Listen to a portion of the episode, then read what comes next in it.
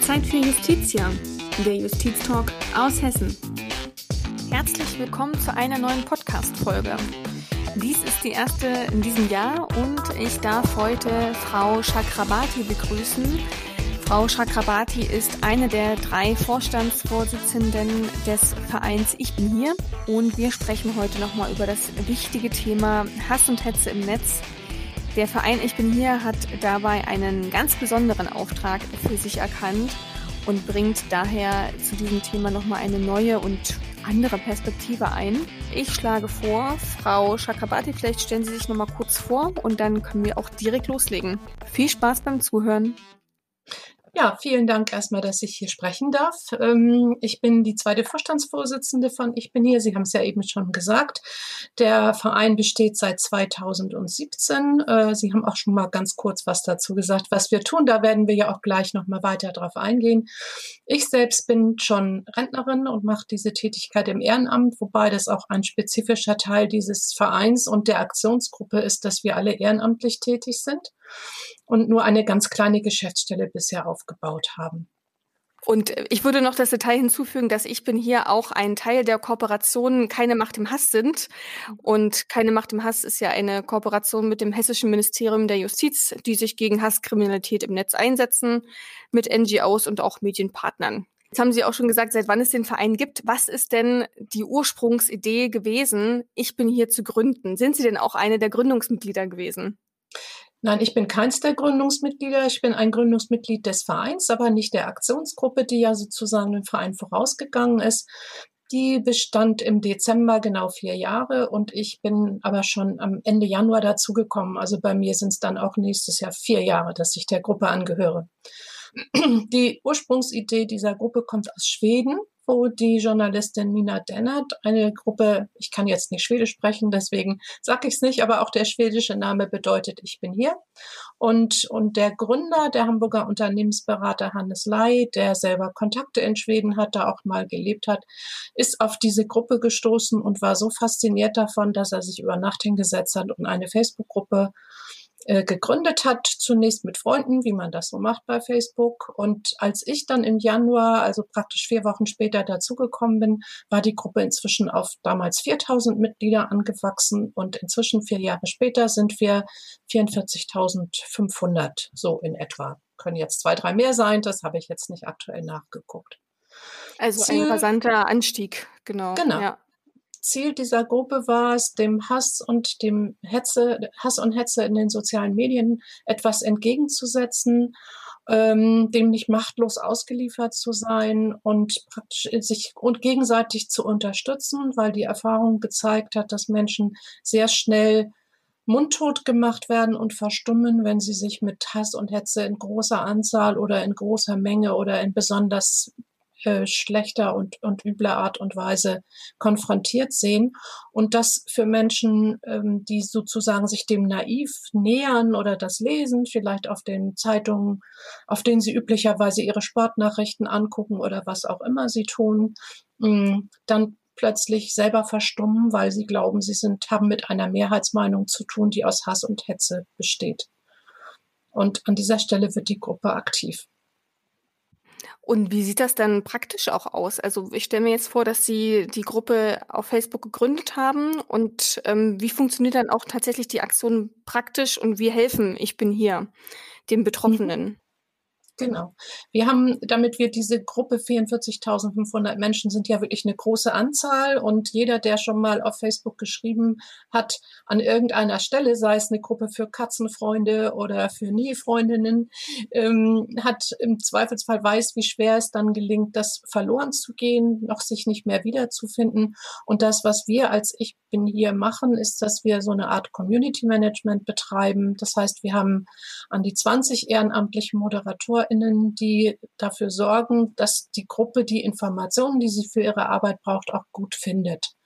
Da gibt es einige von uns, dazu gehöre ich nicht, ähm, die aber tagsüber in regelmäßigen Abständen die großen Medienseiten, die auf Plattform, auf der Plattform Facebook im Wesentlichen ihre Druckerzeugnisse zeigen, ähm, und äh, die scannen sie, wie wir das nennen. Das heißt, sie lesen sie durch. Und wenn bei bestimmten Beiträgen innerhalb von 15 Minuten mehr als 30 Prozent Hass und Hetze, zum Beispiel in Bezug auf das Thema oder in Bezug auf den Betreiber, geäußert werden, dann wird in die Gruppe ein Post gestellt. Da steht, hier ist eine Seite, da finden wir, da können sachliche äh, Argumentation und freundliche, respektvolle Sprache die Diskussionskultur verbessern. Und jedes unserer Mitglieder, das das dann liest, sei es in der Mittagspause oder während der, der Arbeitszeit, da gibt's ja auch manchmal etwas leere Momente oder eben am, zu Hause, geht dann in diese jeweilige Seite. Es kann zum Beispiel eine Seite von ZDF sein oder der Tagesschau oder der Bildzeitung oder alle diese Erzeugnisse können wir da nennen. Und mischt sich in diese Diskussion ein. Und wir selber merken, dass dieser Algorithmus von Facebook, den, von dem Sie vielleicht ja schon gehört haben und die Hörer vielleicht schon gehört haben, der sorgt dafür, dass Menschen sich auf dieser Facebook-Seite aufhalten und das, was Facebook errechnet, also dieser Algorithmus errechnet, was ihnen besonders wichtig ist, ähm, als erstes sichtbar wird. Und Dinge, die ihnen nicht so wichtig sind, wird erst weiter unten sichtbar. Das heißt, alles das, was mit vielen Likes oder mit vielen Herzchen versehen ist oder auch Freunde kommentiert haben oder GeschäftspartnerInnen kommentiert haben, das wird als erstes gesehen. Und wenn wir jetzt als Gruppe dort massiv auftreten, mit vielen gleichzeitig schreiben, auch uns gegenseitig liken und unterstützen, dann werden wir auch besser gesehen und nicht nur Hass und Hetze. Und wir können dadurch ein Gegengewicht erzeugen und können beim Menschen dafür sorgen, dass eben mehrere Meinungen zu einem Thema sichtbar werden und nicht nur eine Seite. Angefangen haben diese Diskussionen zur Zeit der, der großen äh, Geflüchtetenströme 2015 wo das ein besonders wichtiges Thema war, was die Menschen sehr bewegt haben und wo vor allen Dingen auch Auseinandersetzungen mit der Flüchtlingspolitik der Regierung oder der Landesregierung nicht immer auf sehr angemessene Art und Weise geführt haben. Und auch an dieser Stelle haben wir, sind wir dann eben eingeschritten. Also Vielleicht so weit erstmal. Ja, also super spannend. Also was ich auch heraushöre, es heißt also nicht nur kommentieren, sondern auch tatsächlich Social Media und die einzelnen Kanäle zu verstehen, wenn Sie jetzt den Algorithmus auch ansprechen. Genau. Ähm, und der ändert sich ja auch ab und zu mal. Äh, da sind ja die Unternehmen auch daran natürlich, dass diese Algorithmen auch nicht bekannt werden. Und mhm. würden Sie sagen, dass, dass das im Vergleich zu wir gehen jetzt mal zwei, drei Jahre zurück, zugenommen hat oder sich verändert hat? Und wenn ja, wie? Mhm. Es hat sich verändert. Also einerseits merken wir, dass durch die Gesetzesinitiativen, die seitdem auch verstärkt worden sind und durch auch Vorfälle, die ja, die auch viele Menschen aufgerüttelt haben, wie zum Beispiel den Mord an Walter Lübcke oder der Angriff auf die Synagoge in Halle, äh, sehr wohl die Plattformbetreiber stärker in die Pflicht genommen worden sind.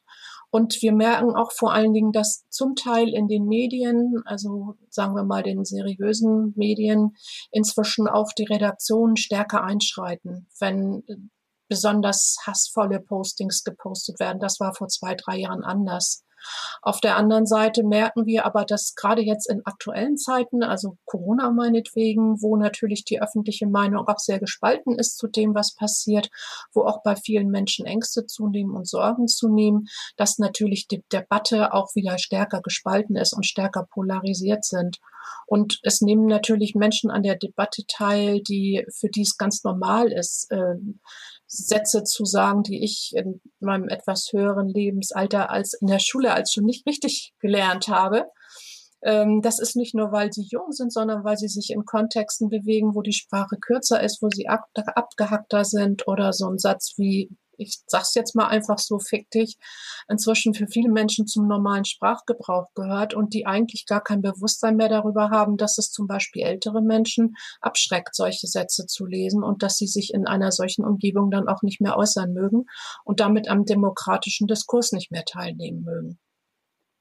Aber merken Sie auch ein Feedback, also einerseits von denen, die betroffen sind, andererseits aber auch von denen, die aktiv an dieser Diskussion teilnehmen und für diese negativen und auch teilweise strafbaren Kommentare sorgen? Merken Sie da ein Feedback aus beiden Seiten und wenn ja, wie äußert sich das? Mhm, das merken wir sehr wohl. Wir haben, ich habe ja vorhin kurz schon geschildert, wie wir funktionieren. Was wir tun, immer wenn es um die Debattenkultur geht, setzen wir diesen Hashtag Ich bin hier, unser Erkennungsmerkmal, setzen wir an den Kommentar und machen mhm. uns damit erkennbar, weil wir ja überhaupt gar kein Geheimnis daraus machen, dass wir als Initiative uns wirklich systematisch gegen Hass und Hetze einsetzen wollen und Einzelne nicht diesen was da an Shitstorms manchmal passiert, aussetzen wollen. So, ähm, damit sind wir natürlich bekannt geworden, nicht nur, weil wir inzwischen auch etliche Preise gekriegt haben oder weil wir eben Kooperationen eingehen, wie in diesem Fall mit der Justiz Hessen, aber wir sind natürlich auch in den Kommentarspalten äh, bekannt geworden. Und es gibt sowohl Menschen, die sagen, endlich mal jemand, der uns unterstützt, endlich mal jemand, der sich dieser Sprache gegenüberstellt oder dem Ausdruck von Hass. Aber es gibt auch Menschen, die uns natürlich besonders beschimpfen, die einzelne Moderatorinnen, die einzelne Kommentatorinnen von uns Namen, die gerne und immer wieder gelesen werden, weil es eben auch Menschen sind, die sich mit bestimmten Themen auseinandersetzen und dann immer wieder dort kommentieren auch rausgreifen und dann den Menschen über private Nachrichten oder auch in Kommentaren irgendwie äh, Hass und Hetze entgegensetzen und auch zum Teil Beleidigungen zu schreien oder zu werfen oder schreiben. Ja, das merkt man. Das merkt man ja. Und wie viel, ich weiß nicht, ob man das in Prozenten ausdrücken kann, aber wie viel reale Menschen stecken wirklich dahinter und wie viele Bots sind da, die aktiv diese Kommentare befeuern? Mhm. Das können wir natürlich gar nicht sagen. Also es hat äh, vor drei Jahren etwa hat einer unserer ModeratorInnen eine Studie zusammen mit dem Institute for Strategic Dialogue in London gemacht und die haben über die Schnittstellen von Facebook bestimmte Aktionen ausgewertet und wir wissen, dass nur etwa fünf Prozent der ähm, Kommentierenden für etwa 50 Prozent der Kommentare verantwortlich sind. Das liegt einmal daran, dass man eben Kommentare in Anführungsstrichen kaufen kann oder mhm. Likes kaufen kann. Aber es liegt natürlich auch daran, dass Menschen, die eine bestimmte Haltung haben oder die gerne gewählt werden wollen, zum Beispiel, oder die sich mit bestimmten Themen besonders auseinandersetzen, natürlich die sozialen Medien auch als eine Plattform nutzen, um ihre Be äh, Gedanken bekannter zu machen. Was, das ist ja im Prinzip auch legitim. Legitim ist es natürlich nicht, wenn andere damit zum Schweigen gebracht werden sollen. Und diese Zahl ne, von fünf Prozent der Menschen, die dahinter stecken, sind für 50 Prozent ähm, verantwortlich. Die hat sich bislang auch durch andere Untersuchungen bestätigt. Hm, das ist beachtlich, ja. Mhm. Jetzt haben Sie viel von äh, Facebook gesprochen. Sind Sie auch auf anderen Plattformen aktiv? Es gibt auch von uns eine kleine Gruppe, die auf Twitter äh, im letzten Jahr begonnen hat zu kommentieren und dort einzuschreiben, Posts zu erstellen. Das ist aber was, was noch im Aufbau ist, weil natürlich das nochmal anders funktioniert auf Twitter als auch auf Facebook und wir in, in dem Sinne nicht die Möglichkeit haben, ähm, also auf, wir können schon auch andere unterstützen, die zum Beispiel Opfer von Shitstorms werden. Wir können auch bestimmte Kommentare posten oder, oder nach vorne bringen. Wir können Stellung nehmen. Aber es ist ein schnelleres Geschäft und es ist kaum möglich, einen Gedanken in Ruhe und vernünftig auszuformulieren und Sachlichkeit und Fakten in der Weise nach vorne zu bringen, wie es das bei Facebook wäre. Und wir haben schon auch den Wunsch, äh, auf Instagram auch noch aktiver zu werden. Aber im Moment haben wir als ehrenamtliche Initiative überhaupt nicht die Ressourcen, um jetzt da sozusagen jeweils eine Community in der Weise zu betreuen, wie wir es mit unserer Facebook-Community tun. Jetzt würde mich in dem Zusammenhang nochmal interessieren, ähm, die aktuelle Debatte um Trump und Twitter. Mhm. Ähm, was, was sagen Sie denn dazu? Weil Sie ja auch direkt mit diesen Themen konfrontiert sind, mit Hasskommentare. Was sagen Sie dazu, wenn ein Unternehmen wie Twitter einen äh, ehemaligen Präsidenten sperrt und damit ja auch irgendwo eingreift in, in, ja, in die Meinungsfreiheit? Ich finde es ein zweischneidiges Schwert, so wie Sie sagen, dass die Meinungsfreiheit von Menschen darüber gestört wird. Das finde ich im Prinzip nicht richtig, weil jede Form des Ausdrucks, sofern sie sich ich würde in der Bundesrepublik immer sagen, auf dem Boden des Grundgesetzes bewegt, ist ja erstmal legitim und sollte nicht unterbunden werden von den Plattformen. Wenn allerdings die Plattformen merken, dass es nicht mehr gelingt, einzelne User sozusagen auf diesem, auf diesem Boden des Grundgesetzes, dass die sich da bewegen oder dass sie da sprechen oder ihre Meinung kundtun, dann finde ich es richtig, sie auszusperren, auch auf Dauer. Ich glaube, es gibt genug andere Kanäle, auf denen Menschen ihre Meinung äußern können. Und nun gerade bei der Person Trump, der hat natürlich die Ressourcen, um auch auf anderen Presseerzeugnissen aktiv zu werden. Also da ist der, der demokratische Schaden nicht so hoch, nicht äh, weil es nicht im Grundsatz ein Thema wäre, sondern weil er sich sehr wohl Gehör verschaffen kann. Es gibt ja andere Menschen in dieser Gesellschaft, die können sich keinesfalls Gehör verschaffen. Also Gruppen, die eben von anderen ähm, Maßnahmen betroffen sind oder die unter anderen Schwierigkeiten Krankheiten leiden, die nicht so gut sprechen können zum Beispiel oder die Landessprache nicht sprechen können, die kein Social-Media-Team haben, die ihre Seiten betreut. Also da würde ich es viel kritischer sehen, wenn da die Plattformen sie vom Diskurs ausschließen würden. Ja, spannende Debatte. Mal schauen, was uns da noch in Zukunft ähm, erwarten wird. Jetzt gibt es ja auch noch andere Organisationen, die sich gegen Hasskriminalität im Netz einsetzen. Was würden Sie jetzt sagen, was ist Ihr Erkennungsmerkmal, was sich von anderen unterscheidet? Also wir arbeiten ja eng mit anderen Organisationen zu, zusammen, wie Hass melden, Hate Aid, das Netz. Es gibt auch kleinere Organisationen, die vor allen Dingen auch Bildungsangebote machen, Lovestorm. Wir sind, glaube ich, einzigartig mit unserem Ansatz, wirklich eine große Menge von Menschen, die sich aktiv einsetzen, diesen Äußerungen entgegenzusetzen. Das macht, soweit ich weiß, keine der anderen Aktionsgruppen. Insofern ist es schön, dass man eng zusammenarbeitet. Ähm, weil es jeweils andere Schwerpunkte gibt und wir gemeinsam mit dem zivilgesellschaftlichen Engagement und anderen Stellen dazu beitragen können, dass eben tatsächlich sichtbar sind solche Dinge, wie sie sich gerade im Falle Walter Lübcke hat sich das ja gezeigt, dass also schon lange bevor es zu dem eigentlichen Attentat kam, Verabredungen zu Taten oder Beschimpfungen oder Hass da waren und dass es kaum möglich war, sozusagen die Gefährlichkeit zu erkennen und sich in irgendeiner Weise dagegen zu wehren. Und ich glaube, da braucht es verschiedene Ansatzpunkte. Und Sie bieten auch, wenn ich das richtig gesehen habe, Trainings und sogenannte Bootcamps genau. an. Vielleicht genau. möchten Sie mal kurz vorstellen, wie man sich so ein Bootcamp dann tatsächlich auch vorstellen kann. Ja, gerne. Wir haben vor den Corona-Einschränkungen haben wir tatsächlich Seminare angeboten vor Ort mit Menschen, die sich selber nicht trauen, in solche Simulationen, in solche Situationen zu begeben, weil sie sagen, vielleicht werde ich dann beschimpft oder äh, vielleicht findet jemand mal raus, wo ich wohne und er findet meinen Arbeitgeber oder ich kann mich gar nicht so gut ausdrücken. Wie mache ich das denn, bis ich da geschrieben habe, ist schon alles vorbei. Und wir haben mit denen gemeinsam geübt, wie man seine Gedanken sortiert, an welchen Stellen es sich in Anführungsstrichen lohnt und in welchen Stellen irgendwo man, woran könnte man zum Beispiel erkennen, dass man mit einem Bot zu tun hat und gar nicht mit einem Menschen. Ne? Also alle diese Dinge, um Menschen sicherer zu machen. Und wir haben dann mit den Corona-Einschränkungen unser Format auf ein digitales Format umgestellt und haben damit natürlich inzwischen noch eine größere Reichweite weil wir sehr viele Organisationen auf diese Weise erreichen können, die sich eben vor Ort gar nicht treffen können. Und wir können natürlich eine Reihe von Teilnehmerinnen gleichzeitig erreichen, wenn wir da das Bootcamp machen. Was wir tun, ist, wir haben eine ungefähr zweieinhalbstündige äh, Webinar, in dem wir beginnen mit einer Information. Was ist Hass und Hetze? Was sind für uns Unterscheidungsmerkmale? Was sind sinnvolle Wege? Wie erkenne ich auch Menschen, die da kommentieren oder schreiben? Und dann in eine Simulation geben, indem wir einen der typischen Postings, wie wir sie jeden Tag vorfinden können, reinstellen und dann Rollen verteilen, so dass jeder Mensch mal Erfahrungen macht damit, wie fühlt es sich eigentlich an, selber mal solche Hassbotschaften zu schreiben? Oder was könnte ein Treiber sein, warum ich an dieser Stelle, wo es ums Tragen der Masken geht, mich so sehr errege? Oder wie kann ich auch systematisch dagegen argumentieren, wenn jemand überhaupt nicht mit Argumenten erreichbar wird?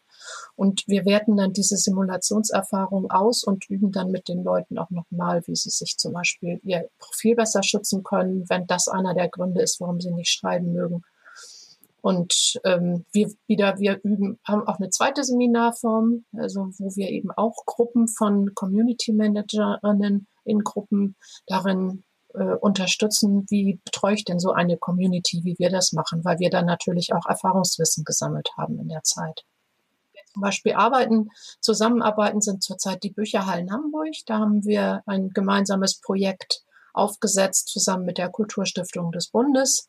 Wir arbeiten aber auch mit Trägern des Freiwilligen Sozialen Jahres. Wir arbeiten mit anderen NGOs zusammen und last not least trainieren wir auch unsere eigenen Gruppenmitglieder, weil die manchmal auch sagen, irgendwie, ich bin jetzt schon so lange bei euch in der Gruppe, aber ich schaffe das irgendwie gar nicht, den Anfang zu kriegen und mal selber loszulegen. Das Selbstschreiben macht mir doch auch ein bisschen Angst. Hm, also auf jeden Fall vielfältig einsetzbar und äh, ich glaube auch, man muss ja auch immer wieder sich fortbilden, weil sich das Medium beziehungsweise die sozialen Medien auch rasant entwickeln und immer ja. wieder auch neu dazukommen. Ja. Und die Themen ändern sich auch. Ich habe es ja vorhin mhm. schon kurz gesagt, in, 15, in 2015, also zu 16, als wir begonnen haben, ging es vor allen Dingen um geflüchtete Menschen.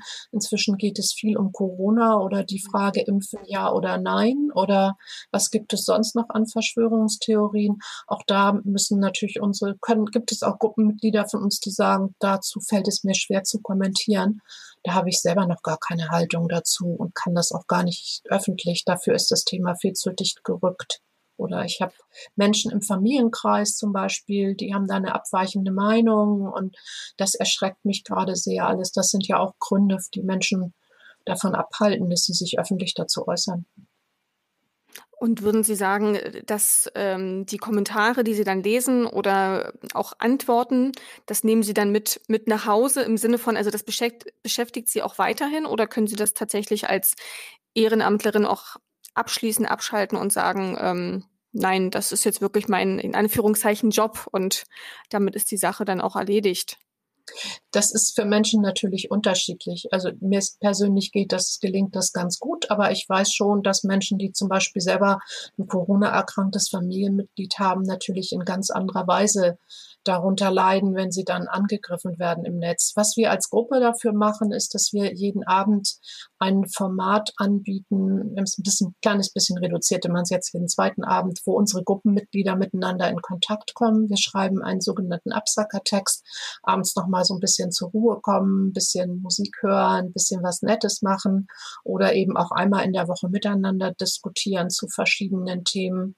Ähm, weil es doch für die Gruppenmitglieder genau dieser Effekt eintritt, den Sie eben genannt hatten. Manche brauchen dann am Anfang lange, um sich auch von dem zu erholen, was sie da gelesen haben, weil das eben manchmal Dinge sind, die nicht schön zu lesen sind. Ja, deswegen ist Ihre Arbeit umso wichtiger. Also jetzt noch die abschließende Frage. Ähm, wo sehen Sie, ich bin hier, ich sage jetzt mal in fünf Jahren? Ich komme in meinem in meinem, eher in meinem Privatberuf oder Brot- und Butterberuf komme ich eigentlich aus der sozialen Arbeit und da haben wir immer alle gesagt, wir müssen uns mal selbst abschaffen. Das müsste unser Ziel unserer Arbeit sein. Und eigentlich wäre es schön, wir bräuchten in fünf Jahren so eine Initiative gar nicht mehr, wie ich bin hier. Aber wir glauben natürlich nicht, dass das real passieren wird, sondern wir glauben, dass es da auch nach wie vor einen Bedarf gibt. Und ich glaube, dieses, dieses Tätigkeitsfeld, digitale Zivilcourage einzuüben, auch zu vermitteln, auch unsere Erfahrungen Erfahrung weiterzugeben, ist ein ganz wichtiger Impuls, der auch noch länger nötig sein wird. Und ich, das, was Sie vorhin ja nachgefragt haben, ich kann mir vorstellen, dass wir auch auf weiteren Plattformen aktiv sind. Und ich kann mir auch vorstellen, dass wir mit dem Erfahrungswissen, das wir haben, auch tatsächlich in die Lage versetzt werden, ähm, das, was man heute auf Neudeutsch Agenda-Setting betreibt. Also, dass, äh, dass die Politik zum Beispiel zu beraten, wie wir das auch in der Vergangenheit gemacht haben. Wie muss das Netzwerkdurchsetzungsgesetz gestaltet sein? Nicht, weil wir alle Juristen sind und das äh, gut können, aber weil wir Verbraucher sind und wissen, wie schwierig es manchmal ist, seinem, seinem Anliegen Gehör zu verschaffen oder den Button melden auf der Facebook-Seite überhaupt zu finden. Und auch da haben wir inzwischen eine Reihe von Expertise, die wir glauben, die nötig sein wird, wenn auch andere Menschen in unsere Fußstapfen treten und sich weiterhin mit ihren Kräften und mit, mit Sachlichkeit und Respekt auch im öffentlichen Raum auseinanderzusetzen und auch im digitalen öffentlichen Raum auseinanderzusetzen. Sehr wichtige Arbeit. Vielen, vielen Dank für das äh, durchaus interessante Gespräch. Und ähm, ich glaube, uns werden die Themen, die Sie genannt haben, Corona-Impfen in der nächsten Zeit noch weiter begleiten. Aber es werden auch wieder andere Zeiten auf uns zukommen. Das glaube ich sicher. Ich danke auch Ihnen für das Gespräch und äh, wünsche Ihnen noch einen schönen Tag. Dem kann ich mich nur anschließen. Auch ich wünsche Ihnen, liebe Zuhörerinnen und Zuhörer, noch einen schönen Tag und freue mich schon auf die nächste Folge, wenn es wieder heißt Zeit für Justitia, der Justiztalk aus Hessen.